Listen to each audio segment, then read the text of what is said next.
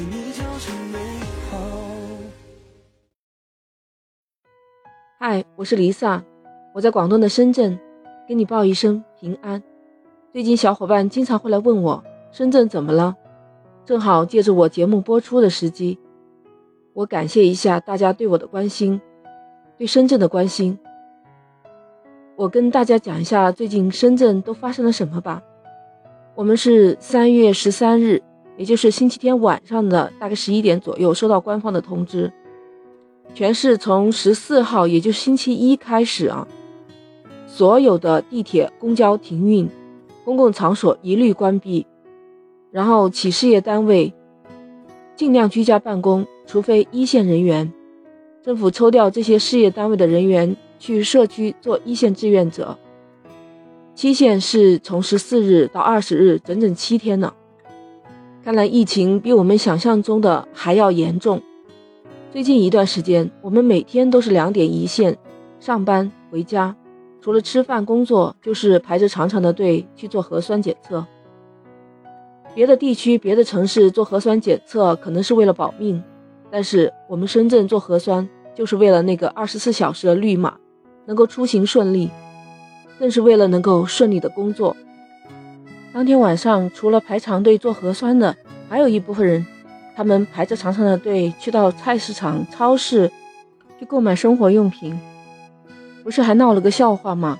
在我们这儿啊，这个核酸检测点和这个生活超市呢是挨着的，然后大家平时可能习惯了排着长长的队，也看不到前头。排着排着，做核酸检测的工作人员发现核酸检测这个队伍都没有人了，于是拿着大喇叭喊：“做核酸检测的在这一条队。”啊，那些低头看手机、慢慢排队的人才发现自己排错了队伍，以为排队买菜那个是做核酸的。当天晚上，平时人不多的超市都挤满了人，菜架上的菜都是一抢而空了，甚至连方便面都没有了。当时超市也有工作人员呼吁大家不要着急，政府在粮食储备和物资供应方面是充分保证了我们的生活的，不要太着急。只是一时间大家太过于集中了，明天早一点过来买还是都有。前一段时间还发生过这么一个事情，有一个女孩子她想换工作，于是呢她瞒着公司，就跟公司撒了谎出去了，然后上了另外一栋楼去另外一家公司面试。结果刚刚面试完，这栋楼因为风控的原因，她出不来了。结果这个女孩子在人家的会议室待了整整一个晚上，而且没得吃啊，因为是公司嘛，没有东西吃。还好，幸亏第二天解除了风控，他能够出来。于是他这个事情就不胫而走，成了全深圳市人民人尽皆知的事情了。还有个外卖小哥。他每天把自己的洗漱用品和简单的行李放在自己的车上，就是怕哪一天突然封楼、突然封村，就怕没有了工作。你知道吗？我们深圳人民有多拼吗？就在当晚收到这个通知的时候啊，有些公司工作群就炸开了锅，说没有交通工具了，那为了不影响工作，准备买电动车，不影响员工的正常上下班呢。还有一部分人啊，在接到通知之后，大半夜的，他们安排回单位，有的呢就带上了自己的行李、铺盖卷儿、洗漱用品，直接跟单位同吃同住了；还有的就是回单位抱上电脑啊、资料啊，大半夜哦，整个深圳的满大街都是跑回公司拿东西、拿资料的，居然还堵车了。你看，平时拎个瓶盖都挺费劲的小姐姐们。到了公司拿电脑，左手一个显示器，右手一台主机，立马变身了女汉子。我的闺蜜也是啊，她弱不禁风的，所以她叫上了她老公和她一起去单位拿电脑回家了。我也是其中的一员，我甚至还把公司的打印机都搬回了家。在这场抗击疫情的背后，感动了多少为生活拼尽全力的人？别的城市啊。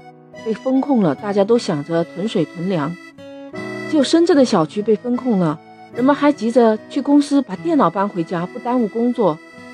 哪怕是非常沉重的台式机，七天啊，七天的时间，就是给我们深圳速度按下了一个暂停键。想想这个和二零年过年那个第一次疫情出来的时候完全不同了，那个时候只是封闭了一些公共场所、公园和公共设施，但是其他的地方还是可以进出的，包括公司啊。大家尽量是避免外出，而留在家里。而且正好又是过年的时间，那这一次呢，我相信前天还在努力工作的人们，现在回到家里也一定还忙碌着工作着。在抗击疫情期间的深圳，人们是一直在苦中作乐，但是抗击疫情的决心啊，一分都没有少。生活节奏被打断了，甚至有些人连出门都成了一种奢望。但是作为我们普通的市民，只有一种，就是积极配合，因为还有很多的人比我们更辛苦，他们正在为我们负重前行。我们不光是要保住深圳，还要供应香港的物资稳定。这可能就是深圳战胜病毒的决心撼动了整个广东省吧。一次疫情让我们懂得了。人类在大自然面前是多么的渺小，什么最重要？生命最重要，健康最重要。就像一位朋友说的：“如果能够度过此劫，余生他将看淡一切名和利。”我们为全国喊了一年的加油，这一次我们要为我们自己的深圳加油，一起度过这个黎明前的黑暗。疫情一定会被打败。等着看，没有新增，数据清零，我们再也不用天天去捅喉咙了。有这么多抗疫一线的人员默默的付出，深圳一定是可以早日战胜疫情的。但愿山河无恙，人间皆安。